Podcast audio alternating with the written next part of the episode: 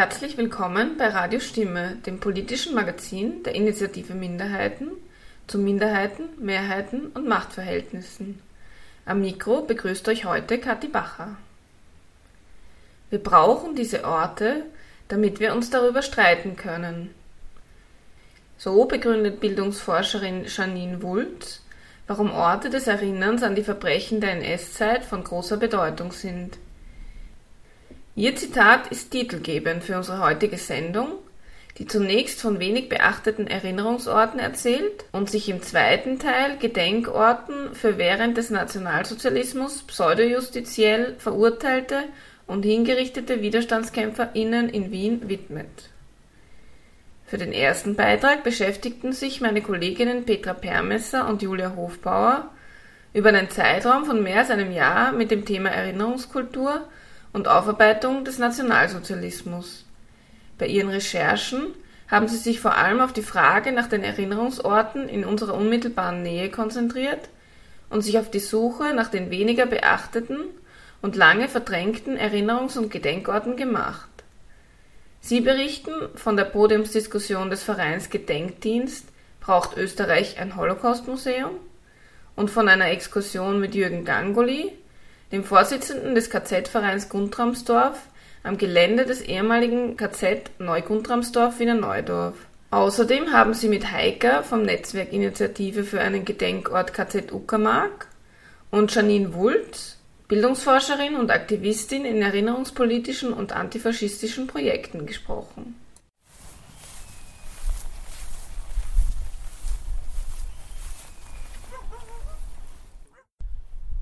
Ja, das Gelände hat eigentlich nur einen Behelfszaun. Ja, das war bis in die 80er Jahre auch einfach offene, offene Wiese. Da konnte jeder herumgehen, es wurde nie geräumt. Wir haben als Kinder hier Abenteuerspielplatz gehabt und haben 70, in den 70er, 80er Jahren hier noch alles gefunden, ja, von Bombensplittern, von Gewehren, von Helmen. Das wurde einfach alles einfach alles hier zurück, äh, zurückgelassen. Jürgen Gangoli steht auf einer Brachfläche südlich von Wien, in der Nähe der Südautobahn. Er ist Vorsitzender des Gedenkvereins zum ehemaligen KZ-Außenlager Guntramsdorf Wiener Neudorf. Diesen Gedenkverein gibt es seit über 20 Jahren. Neben der pädagogischen Aufbereitung organisiert der Verein auch Gedenkveranstaltungen und Führungen am ehemaligen Lagergelände des KZ-Außenlagers. Das ist das ehemalige KZ-Gelände. Ungefähr drei Viertel vom ehemaligen KZ-Gelände sind, sind heute noch unbebaut. Ne? Wir haben das eigentlich nur gefunden, weil wir Skizzen hatten, wie das ungefähr ausgeschaut hat. Und da waren auch Gleise eingezeichnet. Ja, und das Orge ist, diese Gleise, die heute dieses riesige Industriegebiet versorgen, ja, sind immer noch dieselben Trassen wie damals. Ne? Und wir brauchten nur die Skizzen mit Google Maps übereinander legen und haben dann genau gewusst, genau gewusst wo das KZ-Lager war, weil dieser Gleisstrang hier ne, und die Rampe hier aus der damaligen Zeit sind und auch heute noch in Betrieb, in Betrieb sind. Das Industriegebiet, von dem Jürgen Gangoli spricht, ist das Industriezentrum Süd. Es liegt im Bezirk Mödling südlich von Wien und umfasst 280 Hektar Fläche. Es ist der größte Wirtschaftspark Österreichs. Während der Nazizeit wurde dieses Gelände angelegt, um Flugmotoren zu bauen. In den Flugmotorenwerken Ostmark sollten 18.000 Zwangsarbeiter aus ganz Europa Flugmotoren bauen. Vom Zwangsarbeiterlager, das neben dem Werksgelände lag, wurde ein Teil Teil abgetrennt und eingezäunt und als Konzentrationslager ausgebaut. Dieses ganze Gelände ist seit der Kriegszeit nicht wirklich geräumt worden. Ne?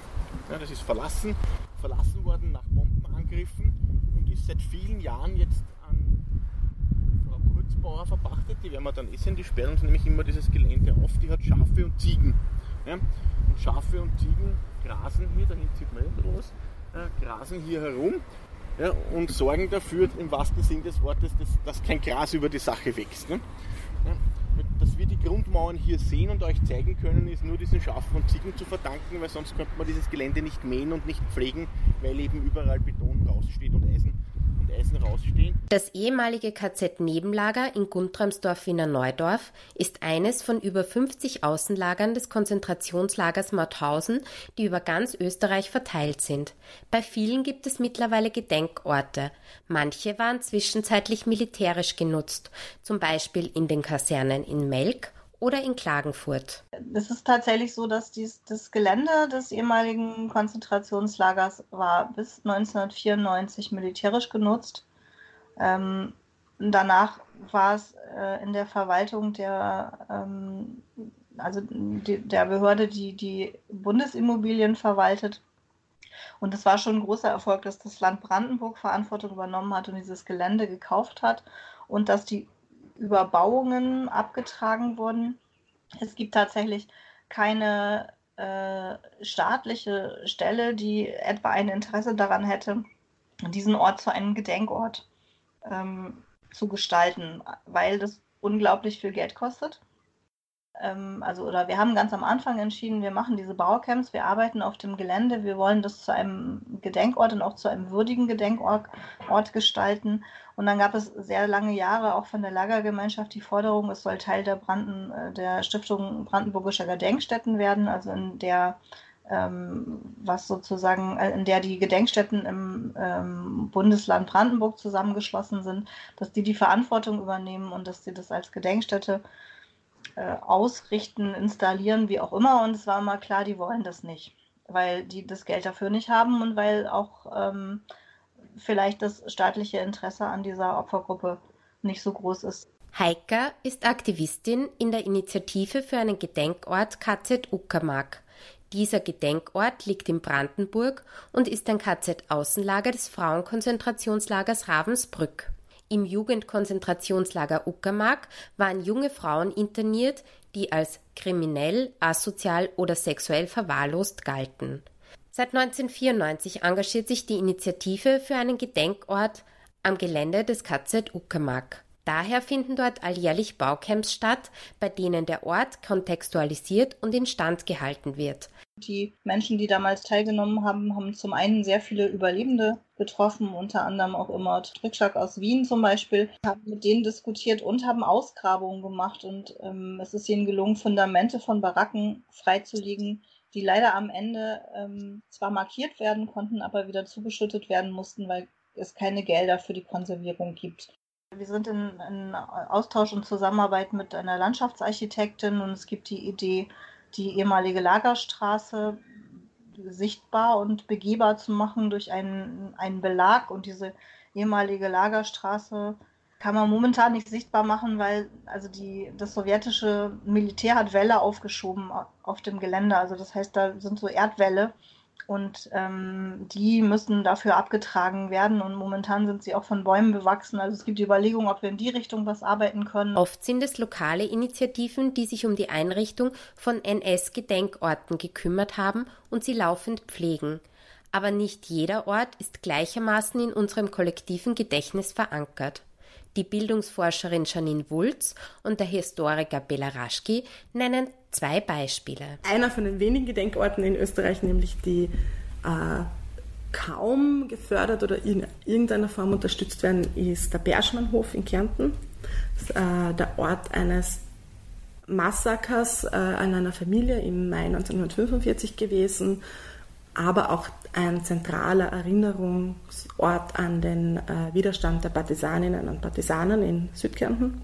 Es ist ein ganz wunderbarer Ort, ein ganz wunderbares Museum. Es gibt ein, ein ganz großes Massaker, ein, ein Endzeitmassaker, das heißt Hof am Priel. So ist es in die österreichische Geschichte eingeschrieben. Hof am Priel, 123 ungarische Jüdinnen und Juden werden brutalst massakriert.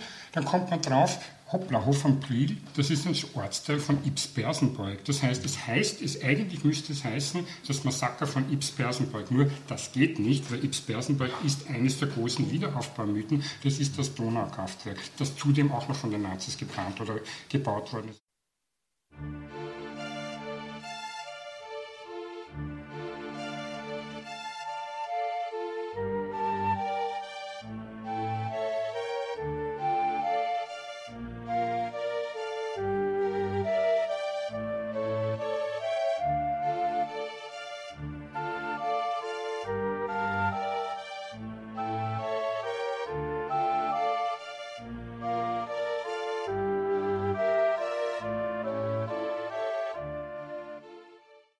In Ländern wie Österreich und Deutschland mit ihrer Geschichte der Täter und Täterinnen steht das Gedenken auch mit einem Auftrag des Nichtvergessens und Mahnens in Verbindung. Das führt oft dazu, dass lieber vergessen und verdrängt wird, als aktiv Erinnerungs- und Gedenkarbeit zu leisten. Jedes Land hat natürlich eine andere Geschichte im Zweiten Weltkrieg gehabt und insofern auch eine andere Erinnerungskultur und geht halt anders damit um. Und dementsprechend sind auch die Gedenkstätten anders gestaltet und relevanter sozusagen im kollektiven Gedächtnis oder auch nicht. Ja. Österreich als Täterstaat, der ähm, lange sich selbst als erstes Opfer gesehen hat, hat logischerweise versucht, ganz viele von diesen Orten einfach zu verdrängen. Ja, wir sehen das in Ebensee oder äh, in Gusen, wo man einfach Dörfer und Familienhäuser über ehemalige Lagergelände gebaut hat. Das gibt es natürlich in Österreich schon vielfach, dass sehr wenig bewusst ist und sehr wenig sichtbar ist, dass es eben nicht nur Mauthausen gegeben hat, sondern ein extrem breites Netz an Außenlagern.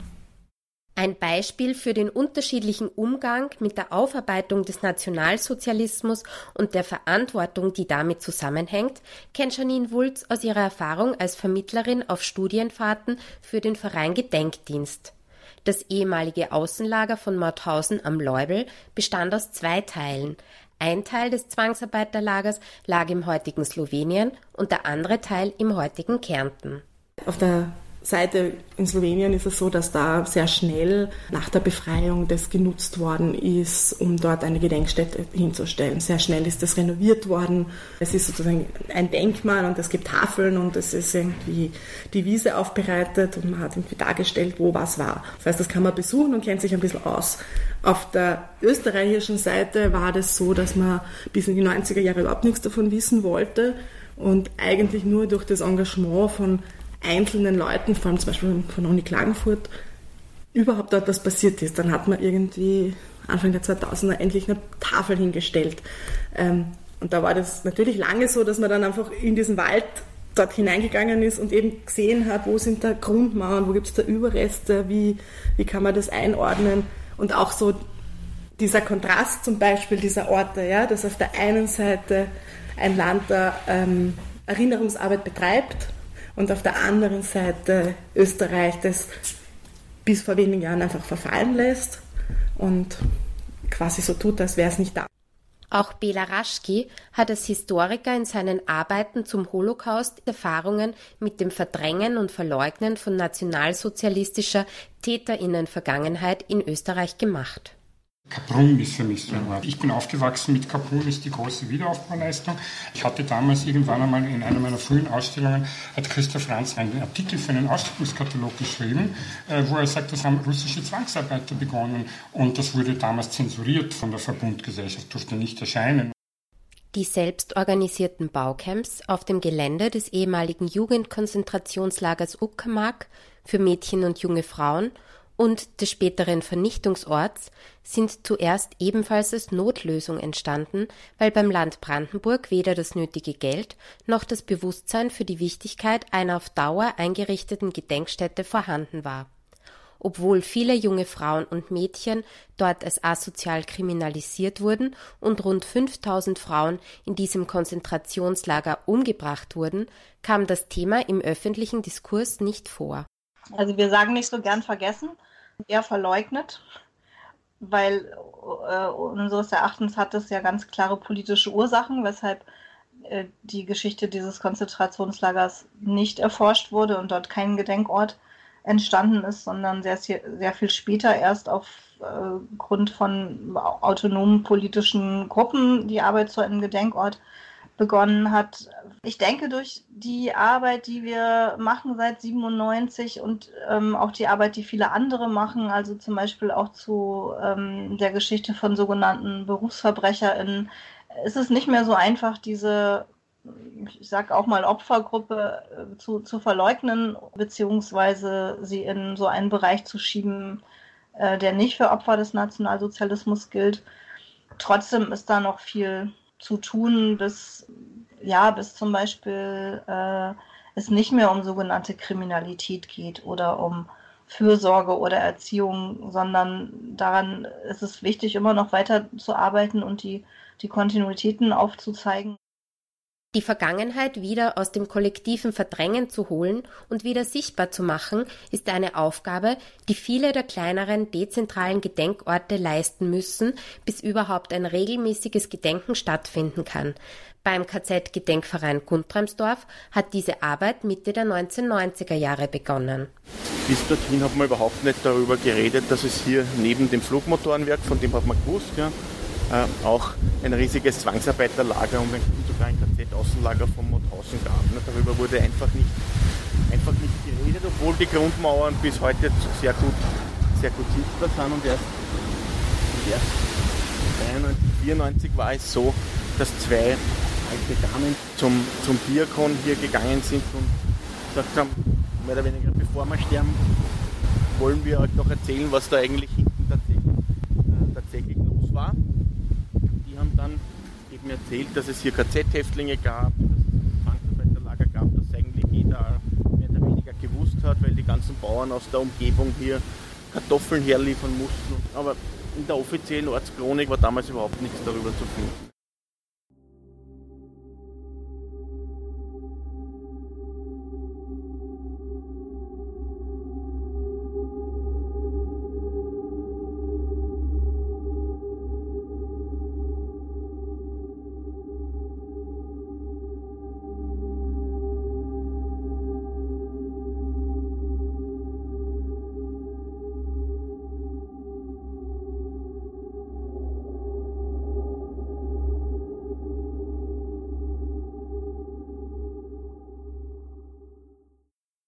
In Österreich und Deutschland existieren viele Orte, die historisch mit dem Holocaust und dem Nationalsozialismus verbunden sind und diesen in seiner Brutalität dokumentieren und sichtbar machen könnten, genauso wie sie als Orte des Gedenkens und Erinnerns dienen können.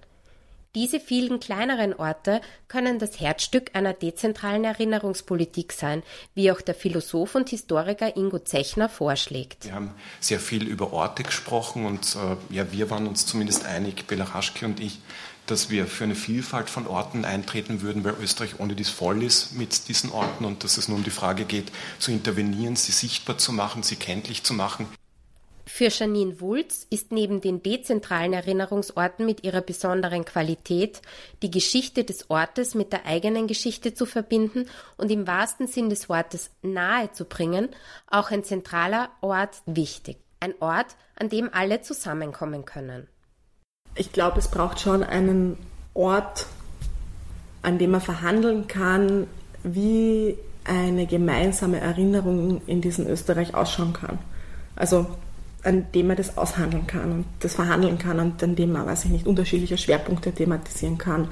Es macht schon Sinn, nationale Gedenkorte zu haben, nationale Archive zu haben, nationale Foren einfach zu haben, um, um das, sich damit zu beschäftigen. Gleichzeitig braucht es natürlich diese ganzen dezentralen Orte, weil das quasi für den Großteil der Menschen überhaupt erst ermöglicht, tatsächlich in ihrem Nahbereich sich damit zu beschäftigen. Da hat man einen Bezug dazu, da kennt man vielleicht den ehemaligen Sohn oder Schwiegersohn von der Nachbarin von einem Opfer. Also da gibt es irgendwie eine, eine Beziehung, die man aufbauen kann. Und ich glaube, dass das schon ganz wichtig ist, weil, weil das natürlich auch Empathie herstellt. Eine Möglichkeit für einen gemeinsamen zentralen Ort, an dem Erinnerungen und die Vergangenheit Österreichs dokumentiert und vermittelt werden könnte, sieht die Historikerin Elisabeth Heimann im 2018 eröffneten Haus der Geschichte.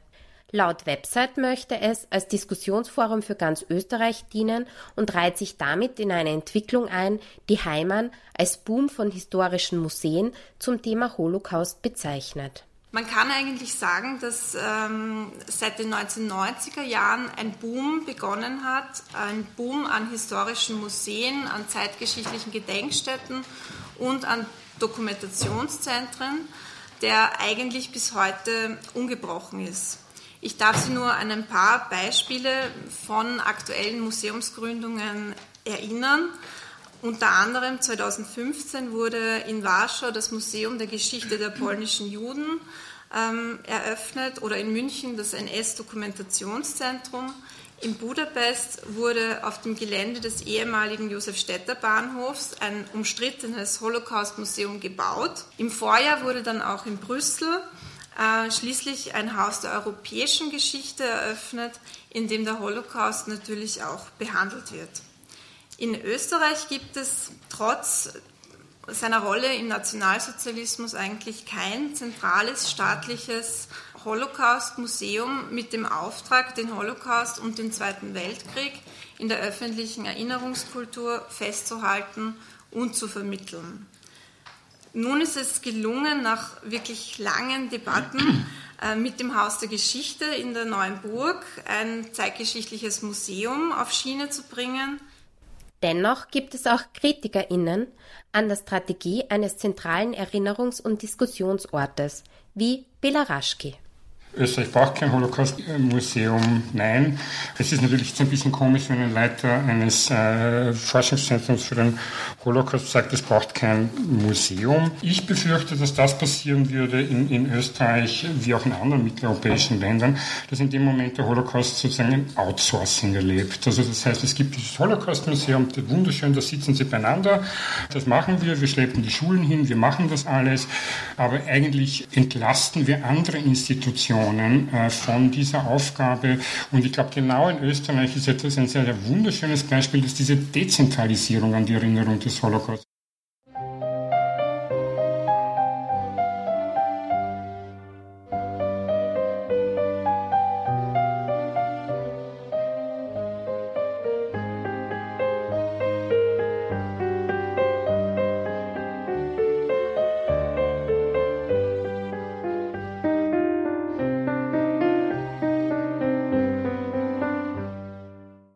Egal ob die Orte nah oder fern, also zentral oder dezentral liegen, sie erfüllen spezielle Aufgaben.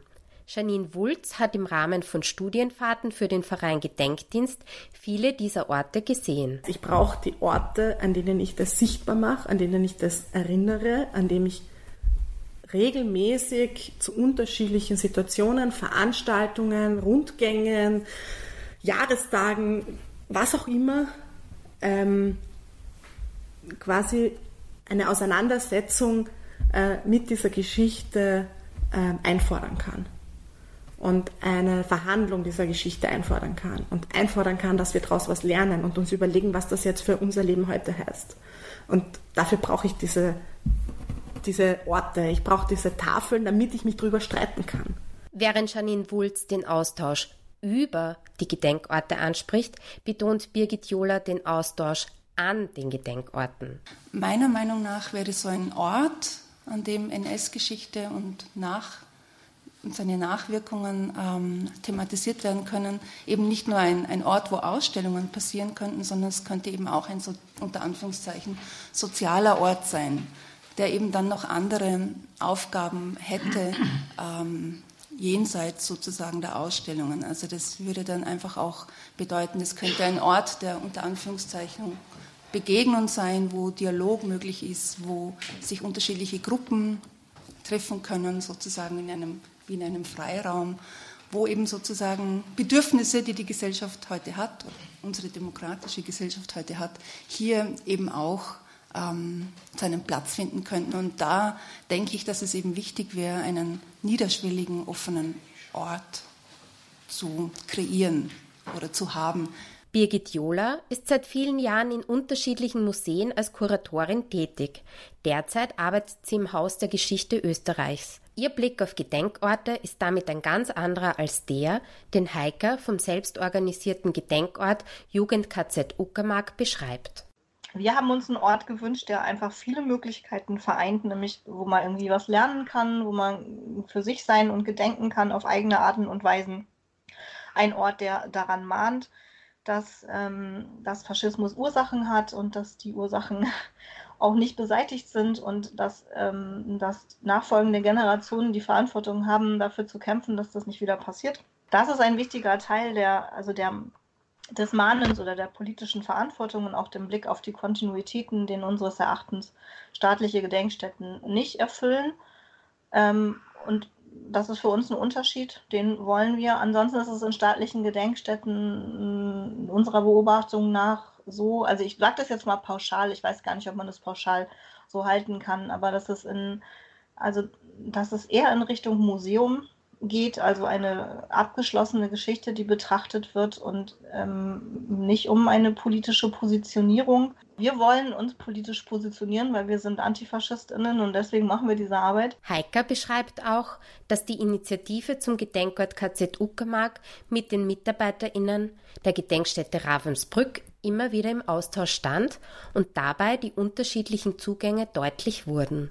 Es ist aber auch so, dass wir ähm, die Geschichte des Konzentrationslagers nicht so sehen wie die Stiftung Brandenburgischer Gedenkstätten oder die ähm, Mann- und Gedenkstätte Ravensbrück, weil wir das Gelände oder die, die Geschichte als Jugendkonzentrationslager bezeichnen und beschreiben, weil das die Gefangenen so gesagt haben, dass es ein Konzentrationslager war.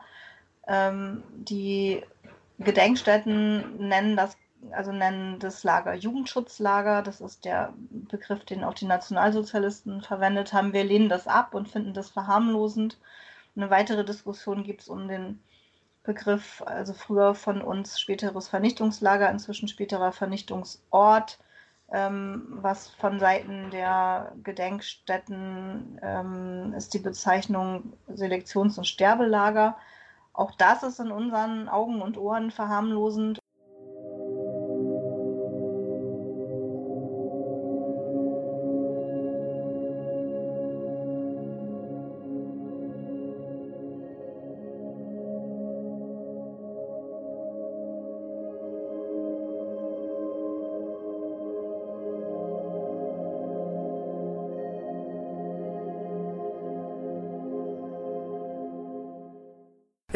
Gedenkorte, die ich nicht so gestalten würde, wie sie sind. Ja?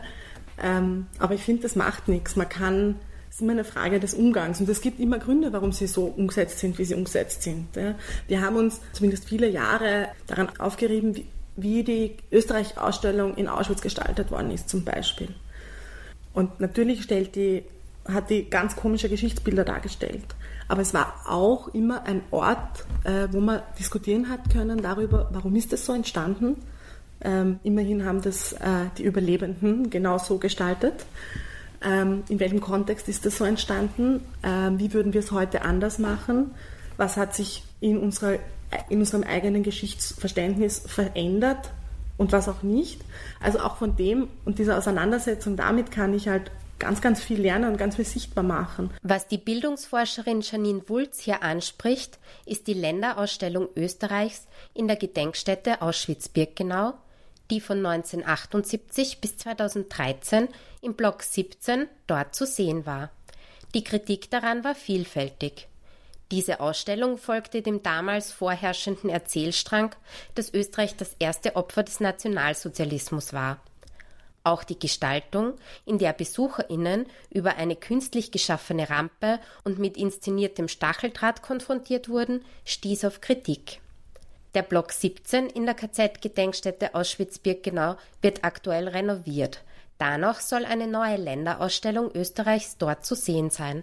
Um die Neugestaltung der Länderausstellung kümmert sich der Nationalfonds.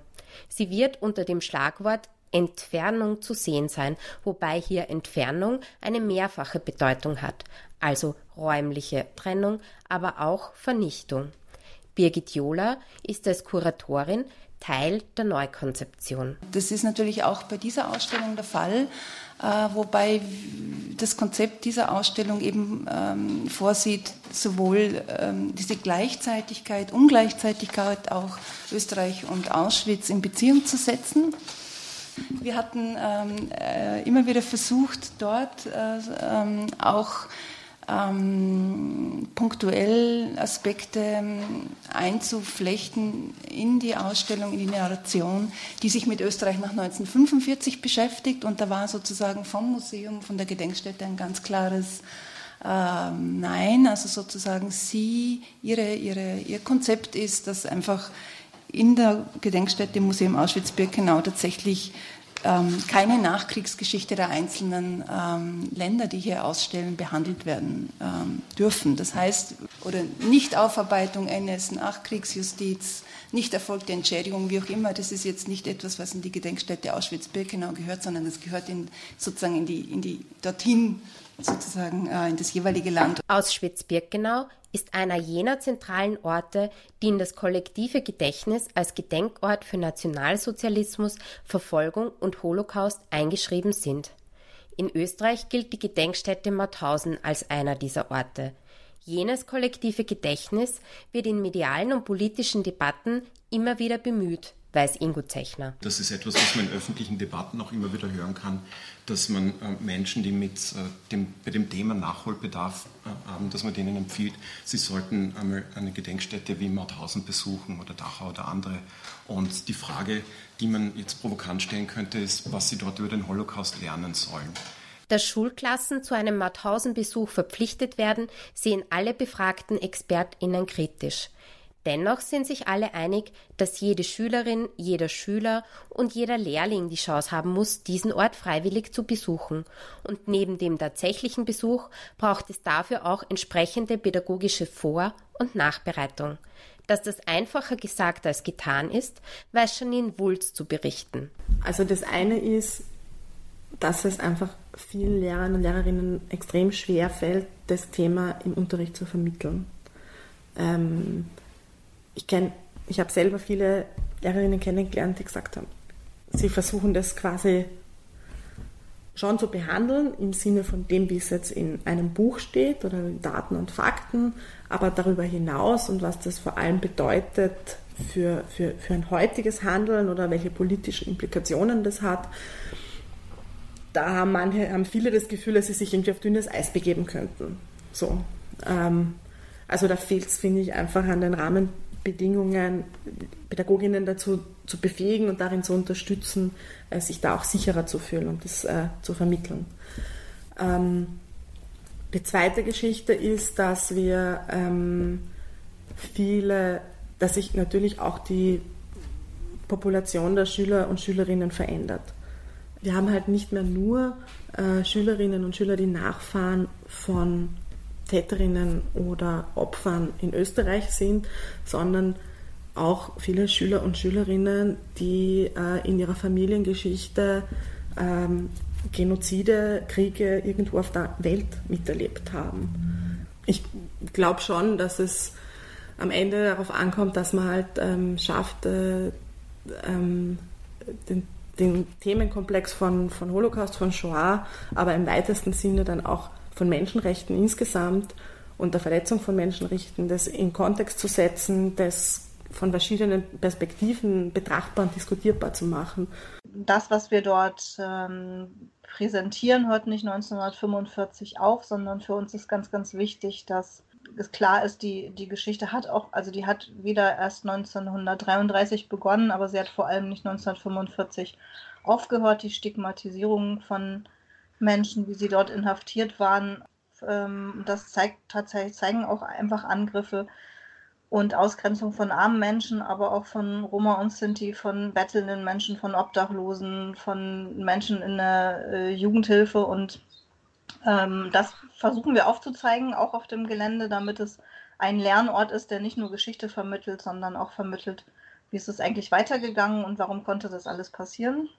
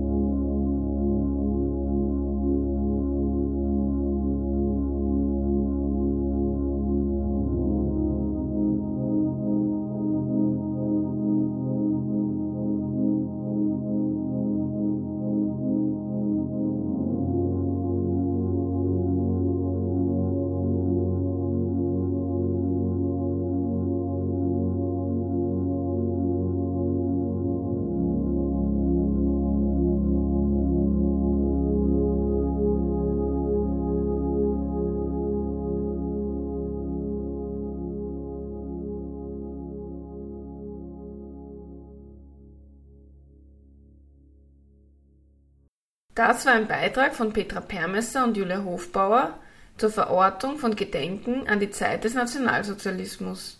Ihr hört Radio Stimme, die Sendung der Initiative Minderheiten. Weitere Informationen und Links zu den besprochenen Gedenkorten findet ihr auf unserer Website unter www.radiostimme.at. Außerdem haben wir auch ein paar Fotos für euch online gestellt, damit ihr einen Eindruck von unserer Exkursion nach Neutguntramsdorf bekommt. Falls ihr Interesse habt, euch selbst einmal näher mit der Arbeit an einem Gedenkort auseinanderzusetzen und vor Ort mitzugestalten, gibt es für alle Frauen, Lesben, Intertrans auch die Möglichkeit, auf das nächste selbstverwaltete Baucamp des Netzwerks Initiative für einen Gedenkort KZ Uckermark mitzufahren. Das Baucamp findet vom 2. bis 11.08.2019 statt und ihr könnt euch noch bis Ende Juni unter baucamp2019.gmx.de anmelden. Vor Ort erwartet euch ganz praktisches Arbeiten in Uckermark selbst, gemeinsam mit einer Expertin für Archäologie und Denkmalpflege, genauso wie Diskussionen und Filmvorführungen gemeinsam mit Überlebenden, deren Angehörigen und anderen Interessierten, sowie ein Fokus auf die Geschichte der im KZ Uckermark inhaftierten Sloweninnen. Alle Infos zum Baucamp findet ihr unter www.gedenkort-kz-uckermark.de. Wer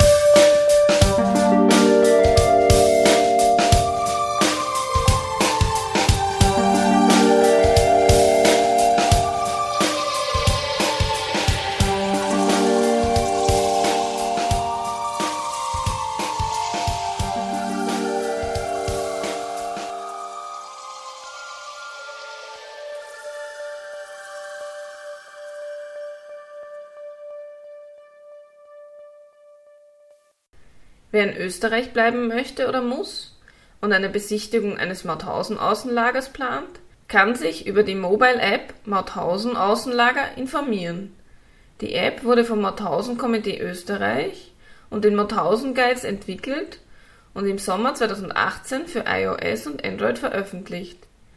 Mit den wichtigsten Infos zu den einzelnen Außenlagern ist die App am Handy immer mit dabei. Für mehr als 20 der Außenlager gibt es außerdem Touren. Hier werden mehrere Punkte direkt vor Ort beschrieben. Ein weiterer Ort, der nur wenigen Menschen als Ort des Gedenkens bekannt ist, ist auch das Landesgericht für Strafsachen Wien. Radio Stimme-Redakteurin Melanie Konrad hat im Oktober 2018 eine Führung durch das Gerichtsgebäude besucht. Wir hören nun ihren von dieser Führung ausgehenden Beitrag rund um Gedenkorte für während des Nationalsozialismus pseudojustiziell verurteilte und hingerichtete WiderstandskämpferInnen in Wien. Unweit des Hauptgebäudes der Universität Wien bzw. des neuen Institutsgebäudes an der Kreuzung von Universitätsstraße und Landesgerichtsstraße befindet sich das Landesgericht für Strafsachen Wien, das größte Gericht Österreichs. In dem großen grauen Gebäude befindet sich eine Gedenkstätte für WiderstandskämpferInnen gegen das nationalsozialistische Regime, nämlich der ehemalige Hinrichtungsraum, in dem 1210 Personen zwischen 1938 und 1945 nachweislich durch das Fallbeil ermordet wurden die sterblichen Überreste dieser ermordeten Menschen wurden daraufhin dem Anatomischen Institut der Universität Wien zur Verfügung gestellt und anschließend am Wiener Zentralfriedhof im Bereich der sogenannten Gruppe 40 verscharrt. Erst seit Dezember 2009 ist das Aufhebungs- und Rehabilitationsgesetz in Kraft, mit dem alle Opfer der NS-Militärjustiz ebenso wie der Erbgesundheitsgerichte und des Volksgerichtshofs pauschal und umfassend rehabilitiert sind eine späte Gerechtigkeit, die die zunehmende gesellschaftliche Wahrnehmung von Delikten wie Desertion aus der deutschen Wehrmacht als nicht nur legitime, sondern notwendige Widerstandshandlungen widerspiegelt. Diese Rehabilitationen werden für Österreich ausschließlich im Landesgericht für Strafsachen Wien durchgeführt Friedrich Forsthuber, der Präsident des Landesgerichts für Strafsachen Wien, sprach im Oktober 2018 bei einer Führung zum Gedenkjahr und dem damit verbundenen Symposium über den ehemaligen Hinrichtungsraum, das Prozedere der Exekutionen und die dort hingerichteten WiderstandskämpferInnen. Die Nazis haben ja einen ehemaligen Lagerraum des Gerichtes hier äh, zweckentfremdet äh, und dann war die Frage nach dem Krieg, soll es wieder in einen Lagerraum zurückverwandelt werden? Gott sei Dank haben sie sich dahingehend durchgesetzt, dass es hier als ähm, Gedenkraum erhalten geblieben ist.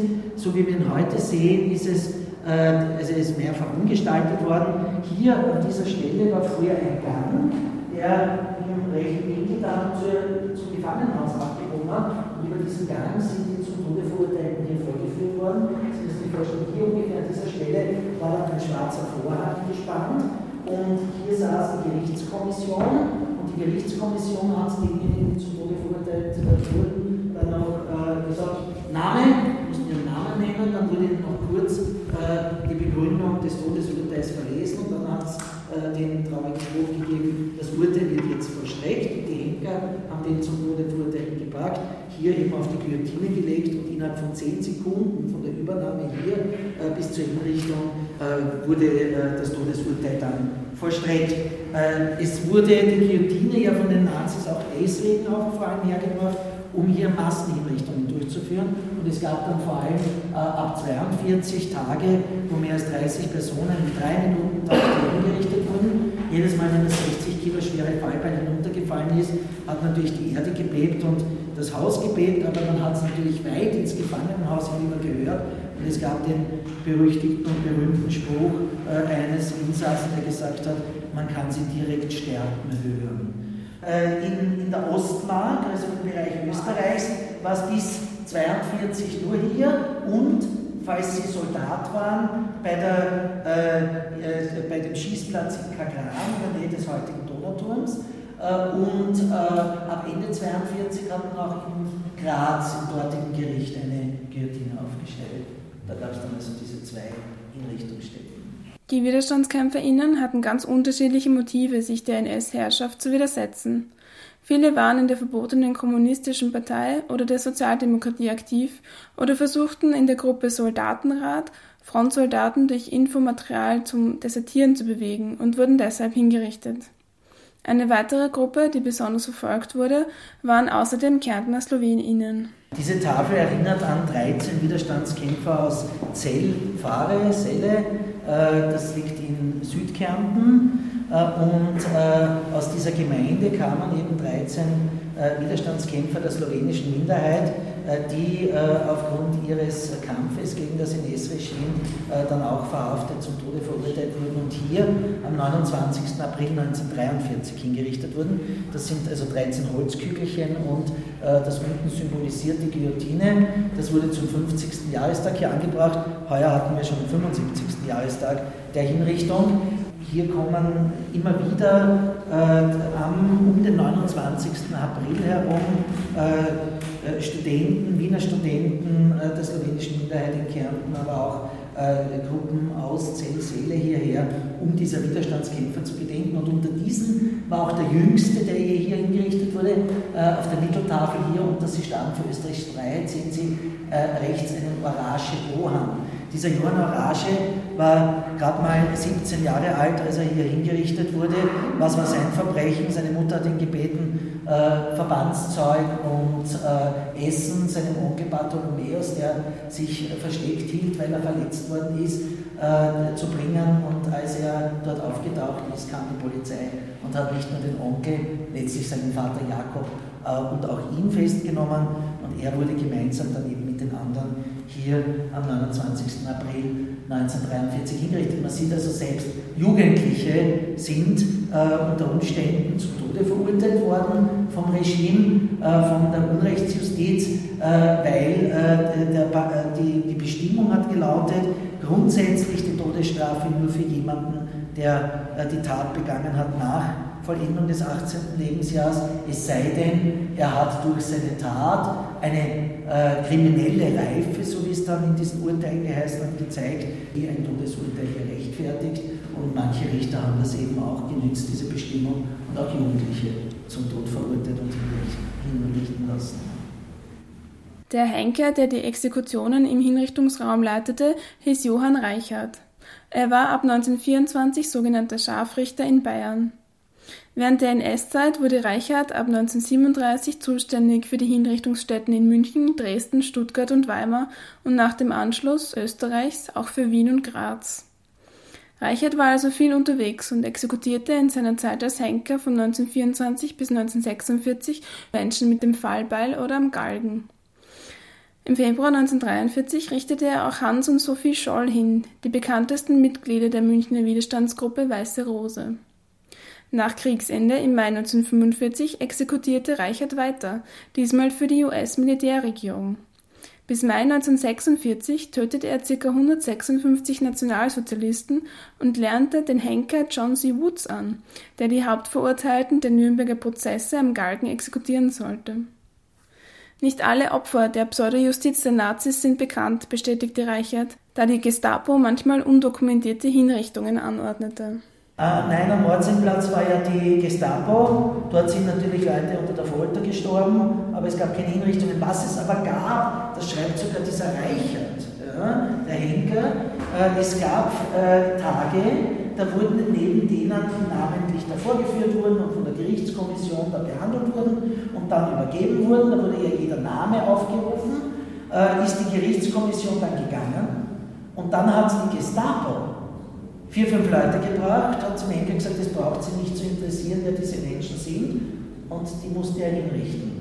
Diesen Hinrichtungen lag allerdings kein pseudo-justizielles Verfahren zugrunde, sondern die sind halt von der Gestapo dann hergebracht worden, wenn die gewusst haben, heute wird hingerichtet. Es war nicht immer so, nicht jeden Tag so, wo hingerichtet wurde, aber an manchen Tagen, wenn Massenhinrichtungen waren, die Gestapo dann noch fünf Leute gebraucht und hat gesagt, die hier richtest du noch hin, ohne Namen zu nennen. Gibt es da es auch keine Aufzeichnung darüber. Das heißt, wir, die 1210, sind nur die, die offiziell aufgezeichnet sind, äh, wo ja auch im Gefangenenhaus ein Buch geführt wurde. Äh, wie viele es letztlich waren, also der Reichert schätzt, dass das in, in seiner Amtstätigkeit während der Nazi-Zeit das durchaus äh, Größenordnung von 30, 40 Personen waren, die er da hingerichtet hat, äh, die von der Gestapo einfach so angeliefert wurden. Ja. Jeden ersten Dienstag im Monat finden ab 15 Uhr Führungen zu den Themen Justizgeschichte und Rechtsstaatlichkeit durch das Landesgericht für Strafsachen Wien statt, in denen der ehemalige Hinrichtungsraum eine zentrale Rolle spielt, um die Wichtigkeit der Rechtsstaatlichkeit zu untermauern. Weitere Infos zu den Schicksalen der WiderstandskämpferInnen könnt ihr unter www.zurerinnerung.at slash Gruppe 40 nachlesen, sowie in den beiden Büchern mein Kopf wird euch auch nicht retten. Korrespondenzen österreichischer WiderstandskämpferInnen aus der Haft, herausgegeben von Liesl Rizzi und Willi Weinert. Und Mich könnt ihr löschen, aber nicht das Feuer. Biografien der im Wiener Landesgericht hingerichteten WiderstandskämpferInnen. Beide Bücher sind im Wiener Sternverlag erschienen.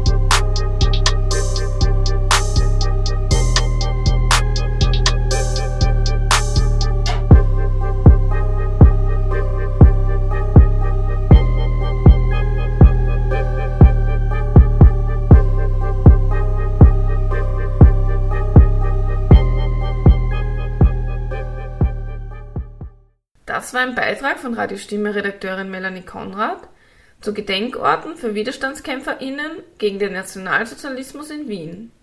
Für heute verabschiedet sich Kathi Bacher aus dem Heimstudio. Danke fürs Zuhören und bis zum nächsten Mal.